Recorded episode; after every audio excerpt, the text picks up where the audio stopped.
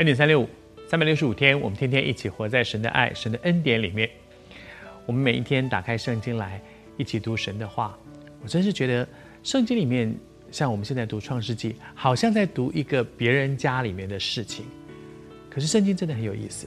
我每次读，我都觉得这里在这里，我看到我自己，看到我自己的人生。可能啊、我们的家我没有双胞胎的兄弟，我跟我哥哥也没有这样斗法，但是在那里面总让我看到一些我自己生命里面的问题。谢谢主，这就是神的话。祝福你，每一次在恩典三六五里面，总听到有一些神指引我、光照我、提醒我人生的事。我在雅各的身上就看到，人生其实每一个人的人生。都是要付很多的代价，很辛苦的。在创世纪三十一章那里面，他讲到雅各说他自己过去二十年，从家里面一个妈妈非常疼爱的孩子，我们说妈宝，从一个妈宝离开，逃离家，然后到了舅舅的家。这二十年的时间，他形容这二十年当中他自己所遭遇的事情。他说到说，啊、所有的。母羊，不管是山羊、绵羊，没有一只落过胎。换句话说，他是要非常仔细的去照顾、照顾这些羊。然后呢，在他们的家中，他没有偷偷吃过一只他们的那个公羊。然后，啊、被野兽撕裂的算我的，被被偷的算我的，白天黑夜出的任何状况，通通要算我的。所以呢。白天受尽了日晒，然后到了晚上就受尽风寒，连睡觉都不能够好好睡，真的很辛苦哈。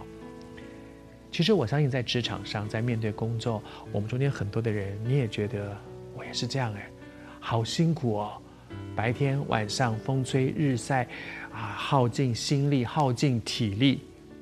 正因为这样，我觉得有一件事情真的好重要。